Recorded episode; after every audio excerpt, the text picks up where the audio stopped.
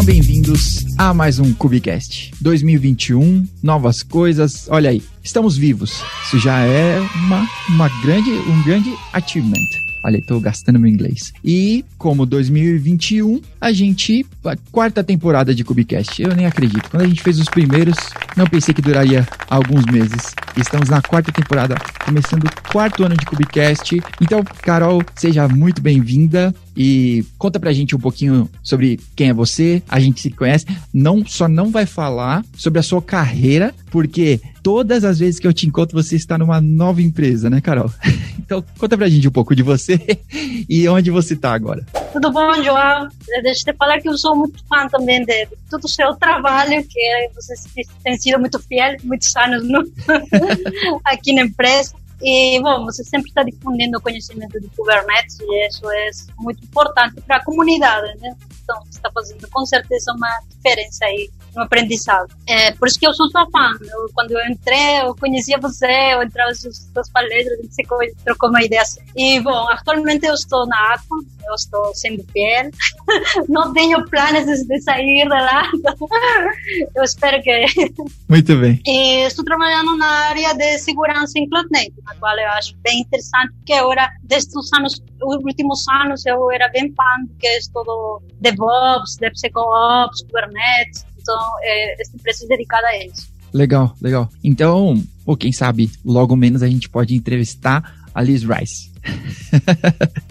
Pelo menos citá-la, eu já citei diversas vezes. Para mim, ela é, a, é quem lidera segurança em containers, assim, né? Inclusive o livro do, de segurança em Kubernetes e containers que a Aqua e a O'Reilly publicam, né? Inclusive, acho que a gente já citou e já pôs o link algumas vezes em alguns episódios aí. Vou colocar de novo para quem ainda não tem. E ela é muito, ela é muito top, né? Conhecimento vai, vai saindo, assim, as, as demos dela são muito boas, então é muito legal para mim também é, é, Liz Rice é uma inspiração falar eu estou muito feliz de, de, trabalhar no mesmo espaço dela eu falo graças a Deus legal mas é, algo que vou falar é que ela, você percebe que ela ajuda muito na comunidade. Os vídeos dela são muito simples, muito educativos. Ela tenta explicar não de uma maneira complicada, sino de uma maneira, oh, vão entender o básico, vão entender os, os conhecimentos profundos e com mãos na massa, que é o, né, Sim. o importante, tipo, pra, especialmente as pessoas que são mais técnicas, que querem se aprofundar, ela faz umas demos com 15, 20 e, e, outra coisa que eu gosto é que você percebe a humildade dela.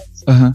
Você, você sente isso de que ela uma pessoa simples, sabe? E acho que isso é o que a gente deve de ter, se ajudar um do outro, tentar compartilhar conhecimento e se apoiar, né? Ninguém sabe mais, ninguém é um deus do conhecimento, né? Com certeza, que da hora.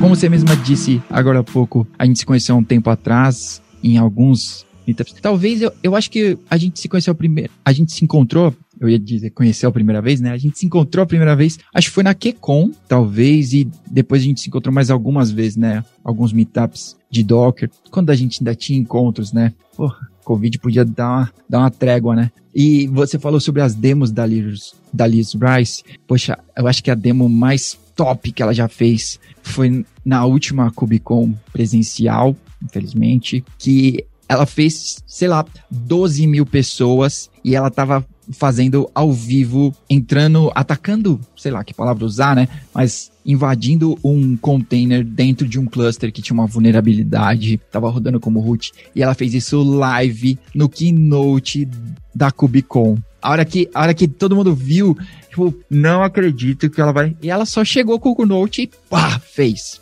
Todo mundo só pôde bater palma, é isso. Exato, isso. Inclusive, essa, essa, Cube, essa KubeCon, que foi uma keynote, ela estava explicando como é um container que se executa por default em modo root e como ele pode ser né, escalável ao host. Então, ela faz três anos estava explicando isso, que agora a gente está correndo atrás do que se chama rootless, né? Uhum. Das tecnologias.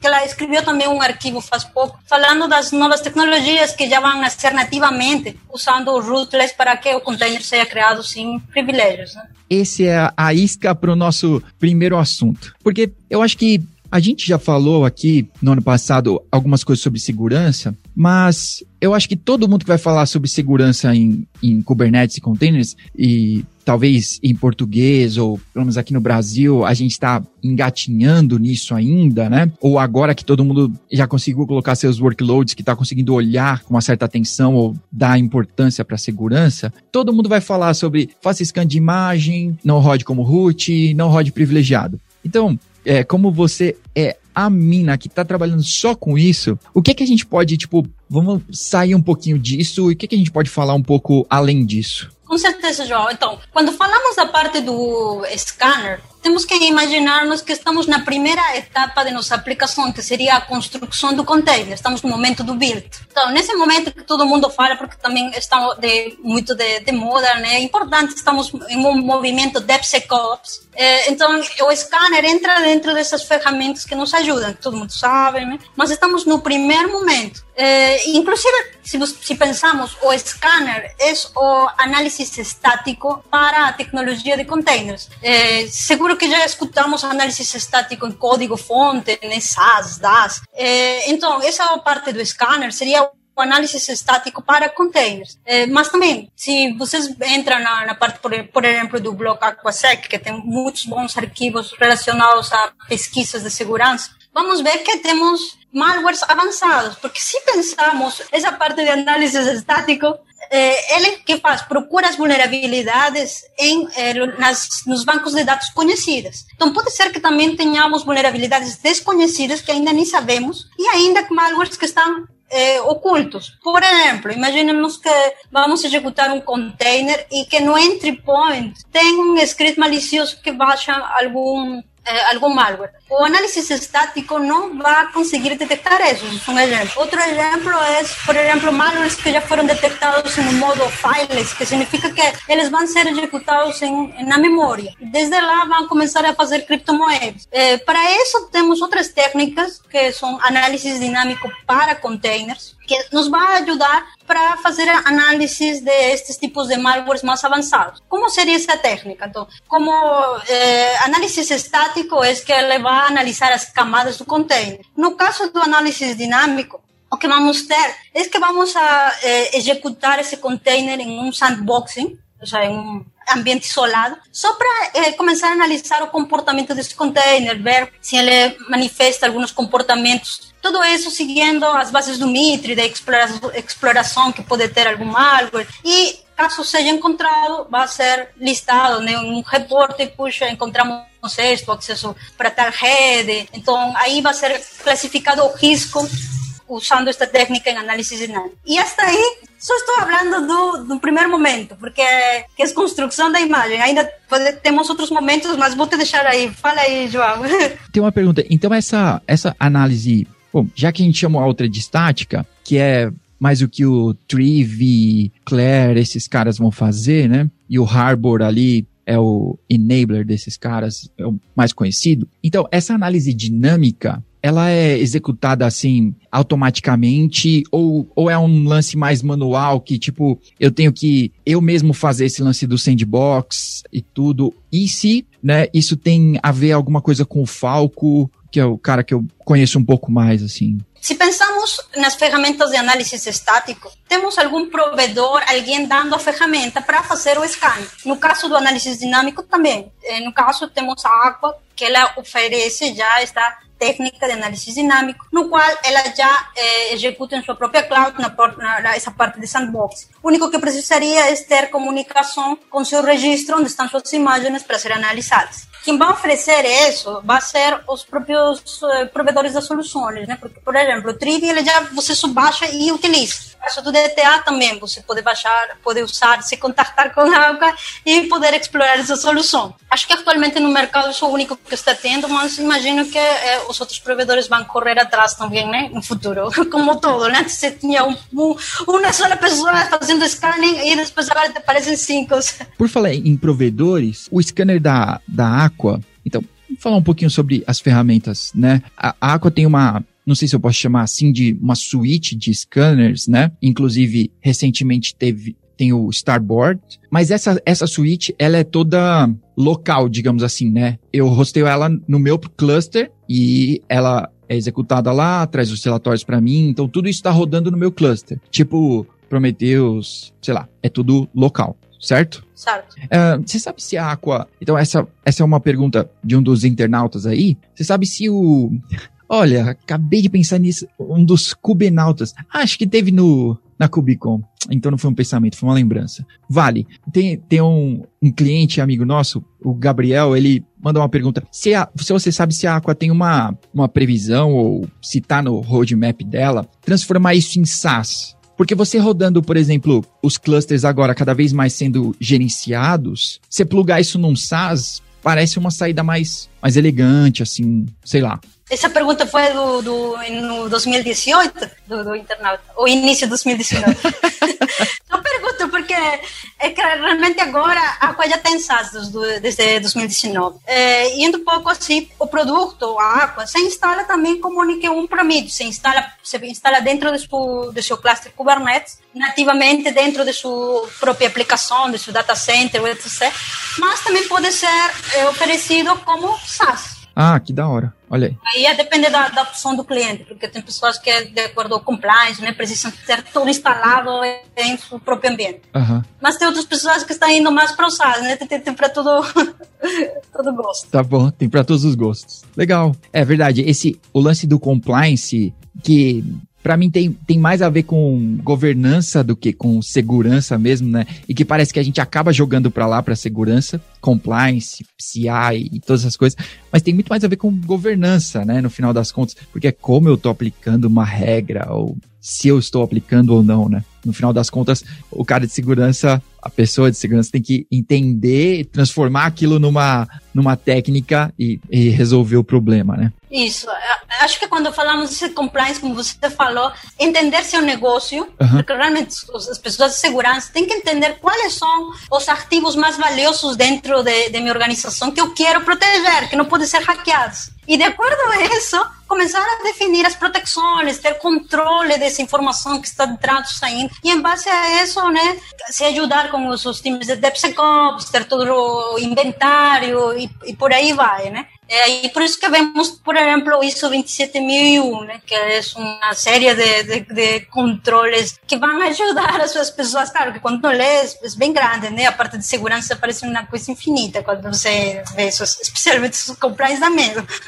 É verdade, é verdade, porque às vezes a gente vê um, um paper, eu fui ler um paper que o, que o Possuidão me mandou, ele compartilhou comigo, e aí eu fui dar uma olhada, ah, eu, eu perdi, me perdi lá no meio e desisti, assim, é gigantesco. Sei lá, 60 e poucas páginas, com meu inglês mais ou menos, e então já vira uma 120, e aí, é, isso é sobre uma parte, né, sobre uma única coisa. Então, a 27.001, né, eu acho, é, é, é, gigantesco essas, essas ISOs, né? É a mesma sensação que eu tive, mas eu acho que se eu simplificaria, porque eu tentei assim, tentar entender um pouco, é que você vai, você tem que saber o negócio, porque se as pessoas não se comunicam de tecnologia com de negócio, então você ter o, o, time crack em TI, mas se não sabe o que está protegendo do negócio, então não adianta nada. Então, para a pessoa do negócio tem que saber, não, estes são meus, meus assets, meus ativos mais importantes. E sobre isso, construir sociais, você tem que ter, claro, essa transparência de conhecimento. E acho que isso é o mais difícil, né? A gestão. Ah, é verdade. Não, com certeza. Eu até tenho uma, uma thread que o Giovanni Bassi levantou esse, esses dias, acho que ontem, assim, uhum. do ponto de vista de hoje, 4 de fevereiro que a gente está gravando, mas sobre isso, sobre transformar, né, entender essa a linguagem, né, de negócios para tech e para a gente entender qual é o asset importante, né? Porque muitas vezes e para muitas empresas, mesmo a gente estando aqui nesse nicho de DevSec Ops e whatever Ops, a gente está fechado aqui nessa bolha, mas o importante mesmo é o negócio. Então, o que que é importante ali para o meu negócio, né? Sei lá, para alguns pode ser a 27001, para outros PCI, é, qual compliance que é importante para você e quais regras, né, se aplicam de verdade? Porque isso é um negócio extenso, gigantesco assim, mas que às vezes tem diversas regras que putz, isso aqui não se aplica, não se aplica, nem se encaixa aqui na minha realidade ou na realidade do meu negócio, né, e tudo. E com eh, a parte de CI, CD, a, a, aplicação de DevOps, vemos que ganhamos muito. Por exemplo, usando já a infraestrutura como código, já temos já os inventários, porque está o inventário no GitHub, ou no GitOps, Sim. que já usamos GitOps.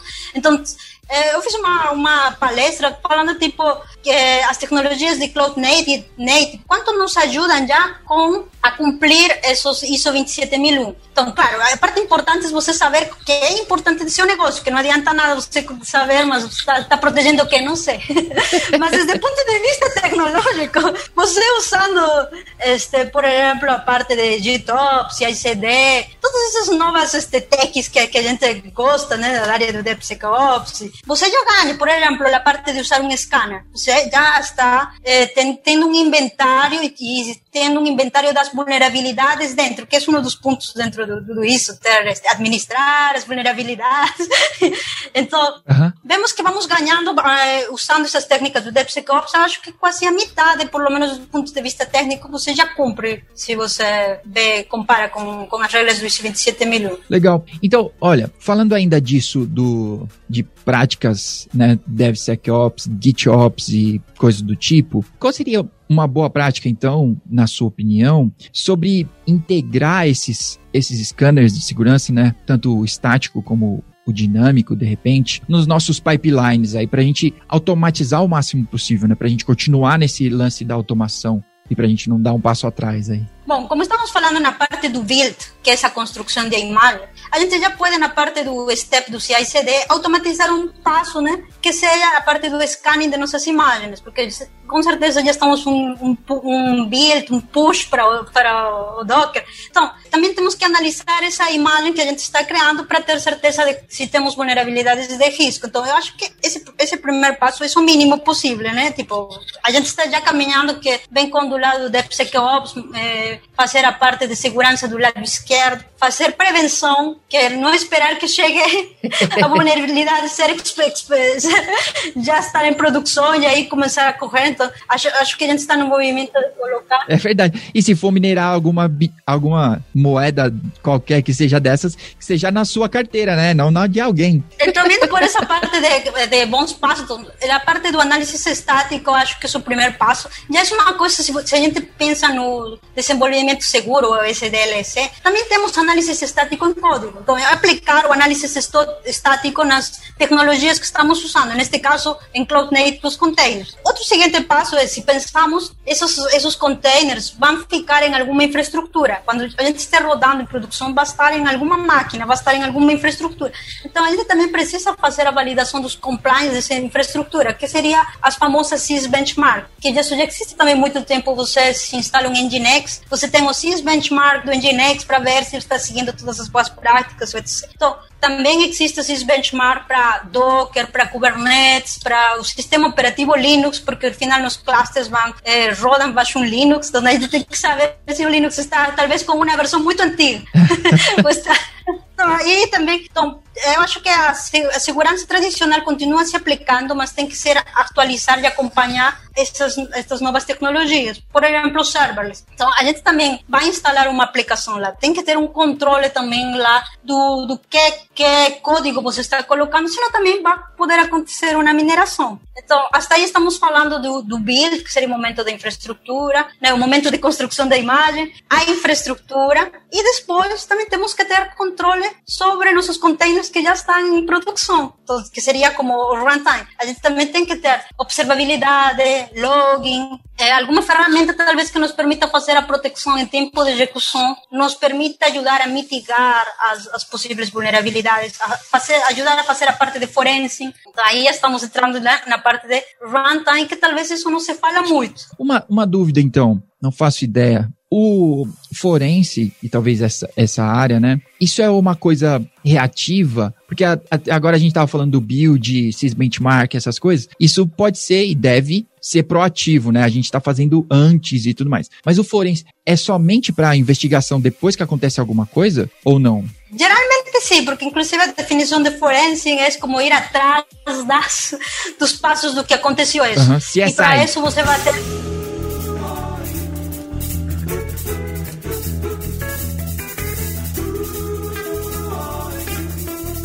é, CSI, porque tivemos vulnerabilidades no container. Uhum. É, então, para isso você vai ter que juntar as evidências. Mas como? Então aí você tem que ir atrás de uma ferramenta, você ter login, é, ver talvez inclusive fazer tracing nos eventos do, do container. Aí talvez já estamos é, falando de tecnologias como IDPF, que ajuda muito na observabilidade dentro do kernel do Linux e que eu acho que vão ser as, as tecnologias no futuro que vão nos ajudar mais nesta parte de forense em containers. Legal. Tem mais uma pergunta aqui, um outro amigo que é cliente também aqui, ele tinha sobre um dos nossos Kubenauts. É. Adorei, vou, vou adotar esse nome. Não. É, é, o, é o Diogo, né? E não é o, o Diogo da Get Up. Diogo, ah, um, um abraço para você. Diogo Fernandes. Ele perguntou sobre o V-Shield da Aqua.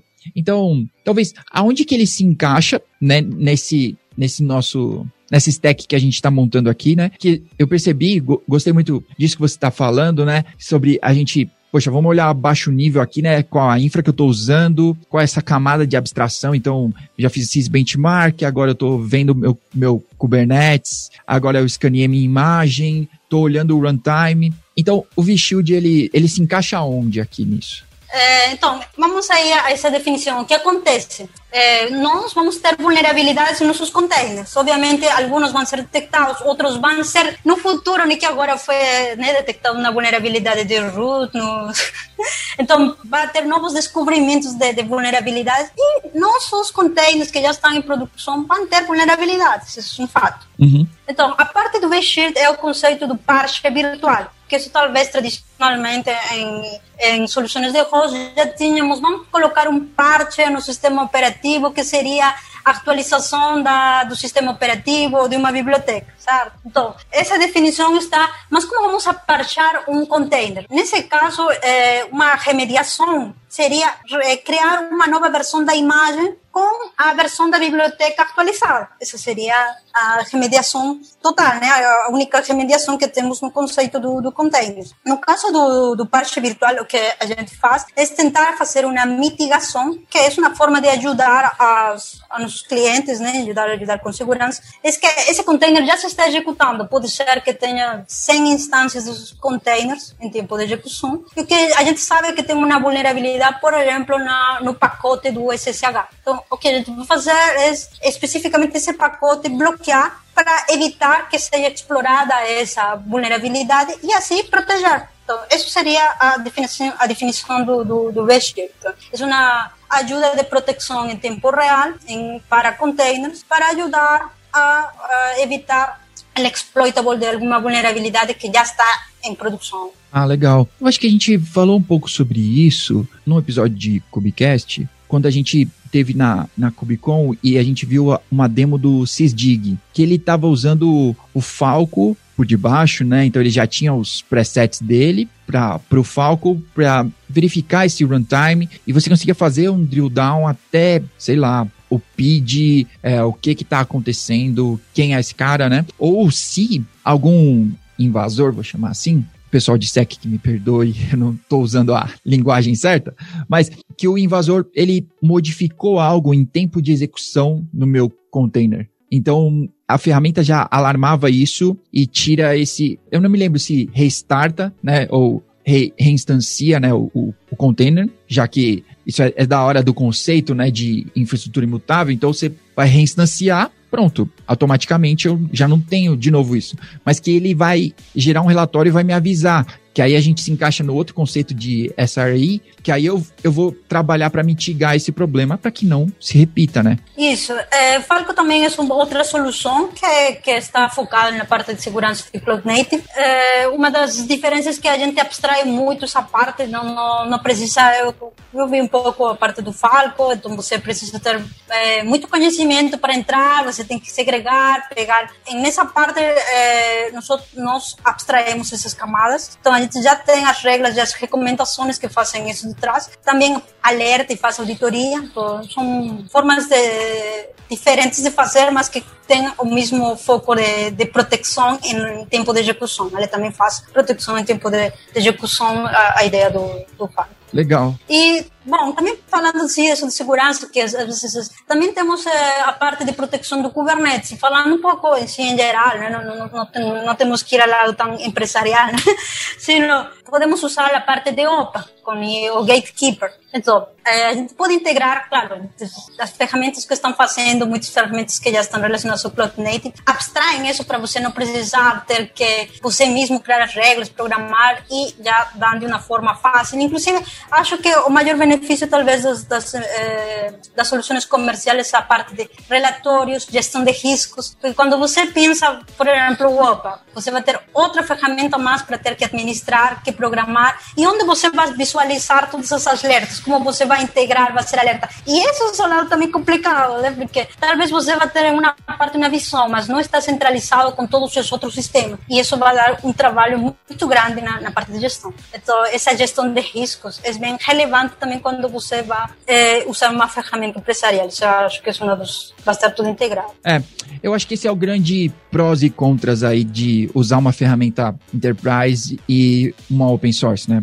É, porque o, o core, na verdade, na maior parte das vezes é o mesmo, né? Vou usar o exemplo do Sysdig, né, que tá usando o Falco e é open source, você pode executar o Falco, mas criar as regras, integrar com seus alertas e ter certeza de que você colocou as regras certas, né? Que você está olhando o que precisa ser olhado. Então, apesar da ferramenta te permitir isso, é assim como você pode criar um cluster com meio clique na AWS, você também pode gastar um Terraform gigante, mas produzindo todas as boas práticas, né? Então, acho que tem meio a ver com isso, né? Dá para fazer no tudo no default, mas também dá para fazer tudo seguindo boas práticas e tentando chegar num resultado mais enterprise. E, e bem que falando dessa parte, se vemos o open source é, agora é bem importante, porque dá essa, pelo menos eu sinto, nessa segurança de que estamos usando uma tecnologia de top. Por exemplo, o Kubernetes é open source e agora está sendo instalado de maneira empresarial e é essa tendência nas empresas. Então, dentro do, do Aqua, é, eu gosto muito das soluções open source, uhum. porque isso,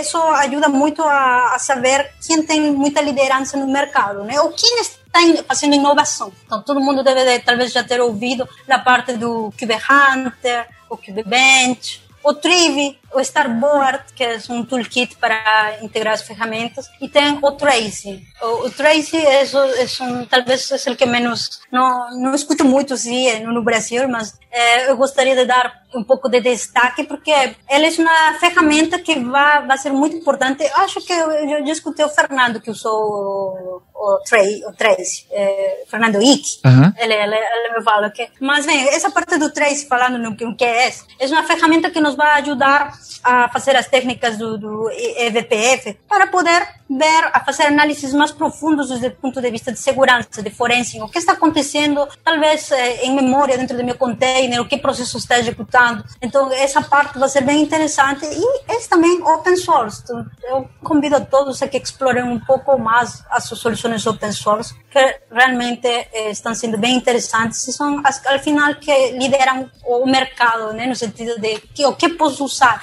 o que, como me podem ajudar. Né, essas, essas ferramentas estão realmente o, o time que está fazendo, eles estão fazendo um esforço sim, bem, bem, bem grande. Inclusive, eles já estão criando uma biblioteca para fazer o que é essa, a parte dos, do LIP BPF, porque é, essa parte de BPF está muito relacionada com é, os kernels do Linux. Tudo foi foi programado em C. Então você tem é, um que é famoso no esse BCC, que é uma biblioteca que foi por lá iBisor, né? E o que maior a maioria de programas agora estão de ferramentas estão feitas em Golang. Então você necessita um compilador em Golang para que possa usar o BPF. Então aí foi que estão criando o Leaf BPF em Go que é, uma ferramenta que vai, ser, vai ajudar a ser mais rápida, porque já não vai precisar é, você importar o VCC. Tudo isso está dentro do open source, da parte do, projeto do Trace. Por isso eu convido todo mundo que está mais envolvido, tem, está envolvido nessa tecnologia de BPF, de observabilidade em Linux, que é, é de uma revisão.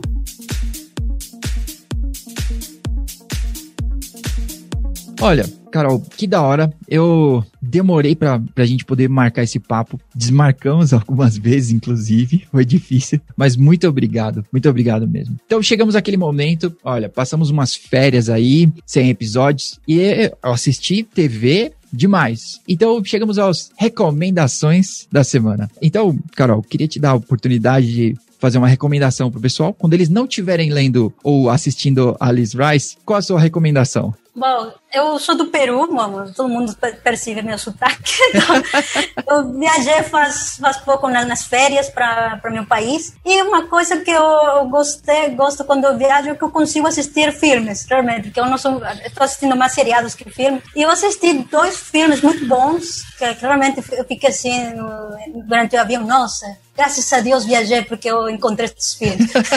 uma coisa assim, foram filmes que me surpreenderam, foram muito bons porque eu estava lá, nossa, não sei o que eu vou ver aí você... E bom, esse filme é o primeiro é o, tradutor, que inclusive quem está fazendo é o Rodrigo Santoro, né, que é brasileiro. Ele faz com um sotaque de cubano lá, porque o filme é em, em espanhol. Legal. E é, eu achei bem interessante porque quem já viu, assistiu ao seriado de Chernobyl, então seria como a segunda parte do Chernobyl, porque o que acontece, sem dar muito spoiler, porque está no resumo, são as pessoas que sofreram de, das queimaduras e todo por, por a explosão nuclear, foram enviadas para Cuba. Sim. E este, todos os dois filmes que vou recomendar, todos são baseados em fatos reais, então aconteceu. Inclusive o diretor do, do filme, do tradutor, é o filho do protagonista, ou seja, praticamente ele está fazendo uma homenagem ao pai, que ele, fez, ele o que você vai ver no filme foi o pai dele que, que, que aconteceu, que ele viveu. Né? Que da hora. Eu gostei porque, tipo, me fiz pensar, me fiz todas essas consequências que às vezes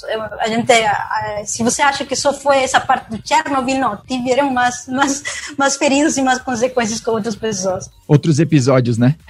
é, parece a continuação, por isso. E bom, o outro que eu gostei muito também foi é, Dark Waters. Uhum. Que é, é, com Mark Ruffalo, que é, acho que é quem fez Hulk.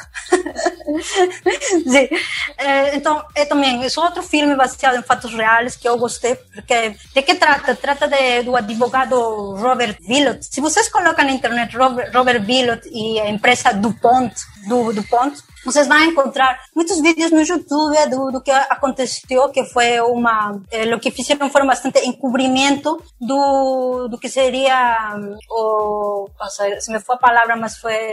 O Teflon. A tecnologia do Teflon, do, de como vocês. de como a gente usa e revolucionou. Essa empresa do Ponto se fez milionária com, com isso. Só que ela é, matou muitas pessoas, é, contaminou muitos rios, tem, várias consequências assim, que vocês vão ver durante o filme. E foi foi bem importante assim porque realmente às vezes tem muitas coisas que as grandes corporações escondem de nós. Por isso por exemplo no filme quase são 20 anos que ele vai relatando tudo o que ele aconteceu como ele fez as pessoas como sofreram e quanta justiça se demorou para tomar ação. Então Aí vocês, é, acho que para mim me, me ajuda muito essa parte para você ter mais consciência e talvez quantas outras coisas mais talvez a gente não sabe, né? Tá bom, tá bom. É, mas é, eu gostei dos dois. Legal. Eu vou colocar os links aqui do, das recomendações da Carol. E olha, eu, eu assisti uma série que eu não tinha assistido até agora, assim, Westworld, né, do HBO. Rodrigo Santoro também, que está lá, né? Rodrigo Santoro, que me surpreendeu porque eu tinha meio uma... Eu tinha um preconceito contra ele porque eu desisti de Lost quando, quando ele entrou, assim. Lost já tava meio perdido, né? Desculpa a piada. Lost já tava indo por água abaixo. É, então eu desisti. E aí eu acabei não assistindo Westworld principalmente por isso, assim, eu, ah, putz, parece ser meio, meio zoado. Mas eu assisti, eu gostei muito, mas para mim a primeira a, a primeira temporada é a melhor de todas. Vai ficando um pouquinho não tão da hora, mas ainda é legal. Mas a minha recomendação mesmo, que na verdade quem me recomendou o filme foi o Diogo Gibel, é Green Book. Esse filme é maravilhoso, do começo ao fim, eu não, eu não tenho o que dizer assim. É, é um filme que ele se passa ali nos anos 50, se eu não me engano, e um, um ricaço negro contrata um motorista branco. Tem, tem tudo para dar, pra dar errado, mas o filme é muito bom. Ele abre seus olhos para essa, pra essa e várias questões assim. Vale muito a pena assistir. Dedica um tempo. Vale a pena assistir com, com a família.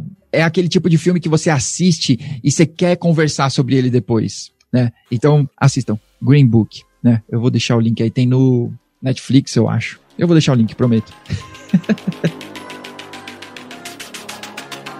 Mais uma vez, Carol, a gente chega ao fim aqui, mas eu quero te agradecer pela sua participação aqui, nosso primeiro podcast de 2021. É, muito obrigado por compartilhar aí, como você sempre tá compartilhando, tem muita coisa sua pra gente poder aprender aí. Então, quem, quem não segue a Carol, siga. Ela tá sempre nos eventos e tem muita coisa pra você poder ver, principalmente de SEC, né? Plugar tudo isso aí, fazer funcionar. Muito obrigado, Carol, pela sua presença aí. Obrigada a você e também obrigada a todos que nos estão escutando aqui. E qualquer dúvida, por favor, me contactem. Eu acho que a gente aprende juntos. Nenhuma, qualquer dúvida que vocês tenham, não, não, às vezes uma pensa, nossa, acho que pode ser muito básico. A gente sempre tem um medo meio interno, né? É, falem comigo, a gente troca uma ideia e acho que é isso. A gente vai aprendendo juntos, porque eu também aprendo com as perguntas que as pessoas me fazem. Legal, show, Carol. Muito obrigado. Tenham todos um ótimo dia, noite, madrugada e a gente se vê no próximo episódio. Tchau.